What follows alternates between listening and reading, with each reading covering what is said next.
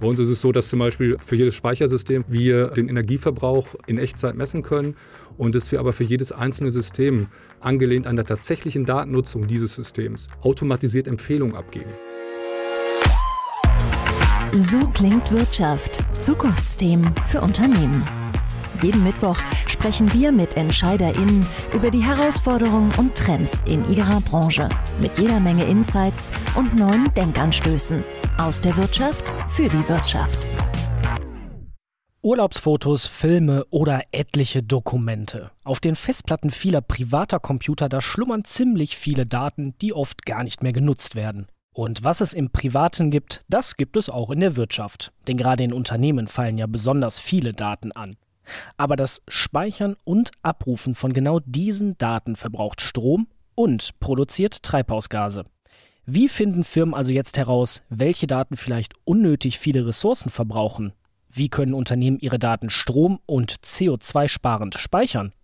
Und wie werden Rechenzentren, also die Orte, wo Daten häufig abgelegt werden, energieeffizienter? Mein Name ist Matthias Rutkowski und in dieser Folge gehen wir genau diesen Fragen auf den Grund. Warum ist das wichtig? Seit Jahren steigt der Bedarf an Rechen- und an Speicherleistung. Laut dem Marktforschungsinstitut IDC wird bis Ende 2024 das weltweite Datenaufkommen auf etwa 143 Zettabyte steigen. Zum Vergleich, ein Zettabyte reicht, um über 200 Milliarden DVDs zu speichern oder um mehr als 2,5 Milliarden Jahre lang Instagram-Fotos zu speichern. Aber nicht alle Daten oder Speichermedien werden auch täglich gebraucht und liegen daher oft still. Studien zeigen, dass etwa 60 bis teils 90 Prozent aller Firmendaten kalte Daten sind. Also solche, die nicht oder nur ganz selten genutzt werden und auf den Speichermedien in den Rechenzentren schlummern. Doch Rechenzentren brauchen viel Energie und verursachen dadurch große Mengen CO2. Laut dem Branchenverband Bitkom lag der Stromverbrauch aller deutschen Rechenzentren im vergangenen Jahr bei 18 Milliarden Kilowattstunden. So viel Strom verbrauchten im selben Zeitraum 6 Millionen Einfamilienhäuser. Nachgehakt. Ich begrüße bei mir im Studio Mark Kleff. Er ist Director Solutions Engineering bei NetApp Deutschland, einem Anbieter von Datenspeicherung, Datenspeicherlösungen, Datenmanagement und Cloud Services. Ich grüße dich. Hallo Mark. Mm, hallo Matthias, schön bei dir zu sein. So, Marc, zum Einstieg einfach mal die Frage, wann hast du zuletzt deine Festplatte aufgeräumt? Oh, das mache ich regelmäßig. Ich fotografiere tatsächlich äh, privat sehr viel und ähm, mache viele, viele Fototouren. Und da kommst du nicht umhin, deine RAW-Dateien hin und wieder mal zu durchflügen und das zu löschen, was du tatsächlich nicht mehr benötigst. Da würde ich mir manchmal echt einen Automatismus wünschen. Welche Bilder hast du lange nicht angeguckt? Äh, den gibt es leider nicht für Fotos. Ja, und gerne neigt man ja auch dazu, mal ein bisschen rumzuknipsen und sortiert es dann im Vorfeld nicht aus, ne? Absolut. Und dann kommt noch der ganze WhatsApp-Müll oder Signalmüll dazu, der, den man so bekommt über die Zeit. Ne? Also es, es wächst signifikant und durchgängig. Lass uns mal den Blick in so ein Rechenzentrum werfen. Die meisten kennen das vielleicht nur von Fotos in irgendeinem Gewerbegebiet, so ein großer grauer Alukasten von mir aus. Quadratisch, praktisch, gut. Aber wie es da drin vorgeht, das wissen ja die wenigsten. Was sind so die häufigsten Energiefresser in so einem Rechenzentrum? Der größte Energiefresser äh, tatsächlich ähm, ist das Compute, also die, die Rechenleistung, äh, die im Datacenter tatsächlich produziert wird. Äh, dann kommt das Thema Klimatisierung, also das, das Kühlen des Rechenzentrums und äh, die, die Wärmeabfuhr. Und dann kommt am Platz drei schon das Thema äh, Datenmanagement, äh, Storage. Einen relativ geringen Anteil am Energieverbrauch nimmt das Thema Netzwerk ein. Und du hast es gerade gesagt, wie, wie hoch heute schon der Verbrauch der Rechenzentren in Deutschland ist. Da ist es so, dass es heute ungefähr global äh, das Thema IT im Datacenter zwei bis drei Prozent des globalen Energieverbrauchs ausmacht. Aber es gibt eben Studien, dass aufgrund der Digitalisierung, aufgrund neuer Technologien wie Generative AI zum Beispiel, IoT spielt natürlich eine Rolle, Internet of Things, dass dieser Anteil bis 2030 auf 8 bis 9 Prozent ansteigen wird. Das heißt, die pure Datenmenge steigt und dadurch steigt natürlich auch die Bedeutung des Storage, des Datenspeicherns im Datacenter äh, an diesem Anteil äh, Energieverbrauch im Datacenter. Das heißt, wir sehen aber auch bei der Datengenerierung ein exponentielles Wachstum, weil eine Zeit lang ging es ja gerade darum, Services und Applikationen, aber auch Daten so klein wie möglich zu bauen. Genau. Ich war zufällig äh, diese Woche in einem Call mit IDC Und äh, da wurde erwähnt, dass jetzt in den nächsten drei Jahren alleine äh, die Anzahl Datenmenge pro Sekunde werden ungefähr ähm, drei Petabyte äh, neue Daten äh, momentan generiert. Und diese Menge von drei Petabyte pro Sekunde, du hattest gerade ein paar Analogien, äh, ich habe ich hab auch eine, drei Petabyte sind ungefähr 700 Millionen zeitgleiche Netflix-Ströme, die pro Sekunde heute generiert wird. Und äh, bis 2027 wird diese Menge ansteigen auf 9,4 Petabyte. Das heißt, sie wird sich äh, mehr als verdreifachen äh, binnen drei Jahren. Also es massiv, exponentiell trifft es, glaube ich, ganz gut, ja. Und wenn die Daten weiter wachsen werden, vor allem exponentiell, stelle ich mir jetzt gerade die Frage, wissen EntscheiderInnen überhaupt, wie viel Energie und CO2 sozusagen dieses Datenspeichern und Abrufen verursacht? Ist denen das bewusst? Ich muss, glaube ich, ein bisschen ausholen. Ich glaube, wir alle haben gemerkt, äh, alleine schon in diesem Sommer, ähm, wie sehr das Thema Klimawandel äh, uns als Gesellschaft beschäftigt. Wir sehen momentan einen Klimarekord nach dem anderen, ob es in Sizilien, in den USA ähm, oder auf Sardinien ist. Ich habe äh, gestern gelesen, dass momentan gegenüber dem langjährigen Mittel der Eisschild, der zur Antarktis normalerweise gehört, um anderthalb Millionen Quadratkilometer zu niedrig ist. Der Klimawandel ist wahr und damit steigt natürlich auch die Sensibilität in den Unternehmen und in der Gesellschaft. Und wir sehen, dass viele Unternehmen weltweit natürlich das Thema ähm, ESG oder Environmental Responsibility im Fokus haben. Ich glaube, dass das Data Center hier momentan wahrscheinlich weniger betrachtet wird in vielen Unternehmen, ehrlich gesagt. Also ich glaube, da gibt es noch, ähm, um deine Frage direkt zu beantworten, ich glaube, da gibt es noch Potenzial. Woran liegt das, dass das vielleicht noch nicht so viel Beachtung findet? Unserer Erfahrung nach äh, liegt das oft daran, dass die Transparenz fehlt, auch wenn vielleicht sogar die Sensibilität da ist.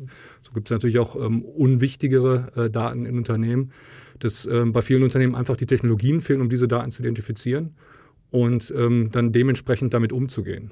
Ich greife dein Stichwort Transparenz auf. Wie messe ich das denn jetzt? Wie viele kalte Daten ich habe, wie viel Energie ich verbrauche und letztlich wie mein CO2-Footprint ist? Bei uns ist es so, dass unsere Systeme äh, automatisch in der Lage sind, äh, kalte Daten, also nicht benutzte Daten ähm, zu identifizieren.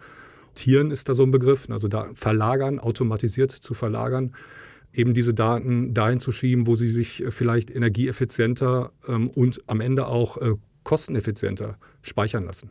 Ich fasse mal ganz kurz zusammen. Tiering heißt also, dass ich eine Abstufung bei meinen Daten nach Wichtigkeit oder Nutzung vornehmen kann, um dann zu entscheiden, ob ich diese Daten lokal speichern möchte oder zum Beispiel in die Cloud auslage, um dadurch Energie und halt CO2 einzusparen. Jetzt ist das natürlich eine schöne Lösung, aber was muss ich jetzt dafür machen, um überhaupt auch dieses Tiering betreiben zu können?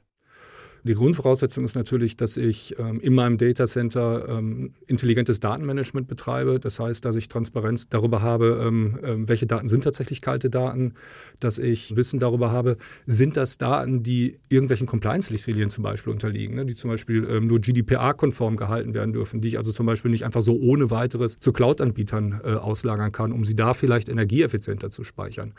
Also das sind erstmal Grundvoraussetzungen. Ne? Also ich muss, ich muss ähm, Technologie haben äh, im Unterbau, die auf der physikalischen Ebene eben ähm, die Datennutzung ähm, segmentieren und identifizieren kann, was sind kalte Daten. Und dann muss ich eben auf der qualitativen Ebene auch noch unterscheiden können, was sind Daten, die ich ähm, wo eigentlich hinspielen kann, um sie energieeffizienter zu produzieren und zu speichern. Ich würde jetzt mal das Bild von so ein paar Stufen aufmachen, sozusagen. Unten ist erstmal das Data Center, das so funktioniert. Dann würde ich die Stufe mit dem Datenmanagement, mit dem intelligenten Datenmanagement draufsetzen, um sozusagen zu identifizieren, welche Daten habe ich, welche brauche ich, welche verbrauchen Energie, Ressourcen etc. Dann eben, wenn ich das intelligente Datenmanagement gemacht habe, zu überlegen, wie lagere ich was aus und dann darüber eben die, die, die Frage nach dem Storage, also nach der Cloud-Lösung oder nach anderen Speichermöglichkeiten. Genau, ich glaube, das trifft es ganz gut. Ich glaube, das Allerwichtigste ist ähm, auch im, im, Hinsicht auf ähm, Energieoptimierung und Sustainability äh, erstmal die erforderliche Transparenz äh, zu erzeugen. Dafür braucht man Dashboards, die erstmal die Transparenz herstellen. Bei uns ist es so, dass zum Beispiel ähm, für jedes Speichersystem, für jedes Storage-System wir den Energieverbrauch in Echtzeit messen können, dass wir auch den CO2-Footprint, der daraus entsteht, äh, diesen eben nach oder aufweisen oder nachweisen können und dass wir aber für jedes einzelne System, angelehnt an der tatsächlichen Datennutzung dieses Systems, automatisiert Empfehlungen abgeben. Die muss man nicht umsetzen. Ne, also eine Empfehlung könnte zum Beispiel sein, tier deine Daten weg äh, in die Cloud oder äh, setze ähm, äh, Komprimierung, Datenkomprimierung ein, um die Effizienz deines Systems zu erhöhen. Es werden Empfehlungen gegeben, die kann ich umsetzen, muss ich aber nicht umsetzen. Du hast jetzt gerade so ein Dashboard beschrieben. Ich versuche mir das jetzt mal vorzustellen. Ich sehe da vielleicht auf so einem Bildschirm diverse Kreisdiagramme, Säulendiagramme oder irgendwelche Zahlen, die sich regelmäßig verändern. Was sagen die mir aus und vor allem, wo helfen die mir denn bei? Denn wir alle wissen, die Wirtschaft muss klimaneutral werden. Da gibt es ja Vorschriften und äh, Gesetze von der EU, aber auch in Deutschland. Wobei hilft mir jetzt so ein Dashboard beziehungsweise auch die Daten, die mir da angezeigt werden? Ich mache mal äh, ein ganz konkretes Beispiel auf Basis unserer Technologie. Vielleicht ähm, hilft das. Wenn man ein mittelgroßes Storage-System von uns anschaut, das ganz klassisch mit drehender Platte, also mit, mit klassischen Festplatten, wie wir, sie, wie wir sie alle kennen, betrieben wird, dann liegt der Energieverbrauch im Schnitt vielleicht bei 65.000 Kilowattstunden pro Jahr für ein solches System. Wenn ich denselben Speicher vorhalte, aber auf Basis von äh, SSDs, dann reduziert sich der Energieverbrauch auf 15 bis 20 Prozent. Das heißt, ich liege so bei 10, 12.000 Kilowattstunden, die ein solches System äh, tatsächlich im Jahr verbraucht. SSDs sind sozusagen wie USB-Sticks, also so Flash-Speicherchips und genau das Gegenteil von diesen HDD-Platten, die sich so drehen und teils noch so dieses knarzende Laufwerkgeräusch machen, ne, was man vielleicht kennt. Genau, es ist keine drehende Physik drin, sondern das sind sogenannte TLC oder QLC-SSDs, das ist die Technologie, die dahinter steckt. Aber ich speichere eben äh, mit einer viel höheren Speicherdichte, mit einem deutlich niedrigen Energieverbrauch. Und ich glaube, das ist auch ein Punkt, wo Unternehmen einsetzen können. Also ähm, wir alle haben natürlich auch als, als Unternehmer, als, als Hersteller zum Beispiel, haben wir äh, zwei Verantwortungen. Wir haben sicherlich eine, eine ESG-Verantwortung. Aber wir haben eben natürlich auch Verantwortung, äh, Geld für unsere Unternehmen zu produzieren oder unnötige Geldausgaben zu reduzieren. Nicht die günstigste Investition, zum Beispiel in drehende Platte, muss die beste Investition sein, vielleicht auf den ersten Blick. Aber wenn ich über drei, vier Jahre ähm, Stromverbrauch äh, zum Beispiel äh, mir die tatsächlichen Kosten betrachte, stelle ich leicht fest, dass ähm, sehr häufig eben SSD-Systeme die günstigere Alternative sind. Vorhin, als wir zum Beispiel über Tiering gesprochen haben, fiel auch schon mal der Begriff Cloud. Oft heißt es, die Cloud ist viel energiesparender. Ist das wirklich so? Das ist eine gute Frage. Nicht alle machen es transparent, äh, wie effizient sie sind. Also es gibt ja diesen äh, legendären PUE-Faktor, also ein Faktor, da setzt die gesamt eingesetzte Energiemenge für ein Datacenter in Verhältnis zu der Energiemenge, die für die tatsächliche IT-Produktion eingesetzt wird. Und wenn man sich so die Statistiken anschaut, dann sieht man viele Rechenzentren, also in Unternehmen oder in öffentlicher Hand liegen bei einem sogenannten PUE-Faktor von 1,7, 1,8, 1,9, manche schlechter, manche ein bisschen besser. Das sieht bei den, äh, bei den Service-Providern äh, sieht, das schon, sieht das schon deutlich besser aus. Ne? Das heißt, die sind natürlich darauf spezialisiert, möglichst äh, kosteneffizient äh, IT zu produzieren. Und die liegen vielleicht bei 1,3, 1,5. Und die großen Hyperscaler, die Cloud, ähm, aufgrund oder die, die großen Hyperscaler ähm, liegen zwischen 1,1 und 1,2. Das heißt, das, was an Energie investiert wird, geht zu einem großen Teil tatsächlich in die Produktion von IT und äh, nicht in, äh, in, in, in Überhang, ja, also einen, unnötige, einen unnötigen äh, Energieverbrauch. Wenn man dann noch berücksichtigt, dass, berücksichtigt, dass ähm, eben gerade die großen Hyperscaler auch alle Wert auf grüne Energie legen, Amazon das Beispiel hatte ich vorhin genannt, ähm, kann eben die Cloud äh, eine durchaus positive Rolle spielen, einfach weil für das die gleiche Menge, das, das, das gleiche Menge, die gleiche Menge Daten in der Cloud weniger Energie benötigt wird als in meinem eigenen Datacenter. Mhm. Das heißt, alles, was, was ähm, Scope 3 äh, zum Beispiel angeht, ähm, also Scope-3-Verbräuche, ähm, die ähm, lassen sich dadurch äh, optimieren. Wie groß ist denn jetzt das Thema an sich in der Branche? War es eigentlich schon immer auf der großen Bühne oder gewinnt es erst jetzt durch zum Beispiel Gesetze und Vorschriften und auch vor allem den Drang zur Transformation, zur nachhaltigen Transformation an Dynamik? Wie ist da der Status quo? Wie nimmst du das wahr?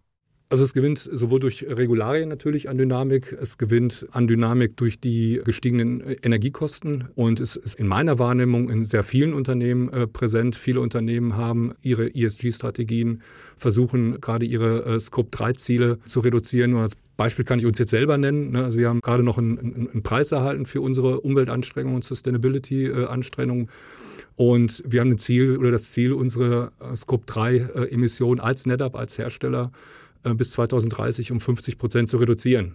Das geht bis hin zu äh, Aktualisierung des Fahrzeugparks zum Beispiel, um, ähm, über, um, um die, die, Flotte eben energieeffizienter und CO2-reduzierter zu gestalten. Und das nehme ich nicht nur bei uns wahr, ähm, das ist vielleicht nicht jedes Unternehmen gleich weit, ähm, aber ich glaube, eine Grundsensibilität ist da schon da. Und jetzt der Gedanke zum Mitnehmen.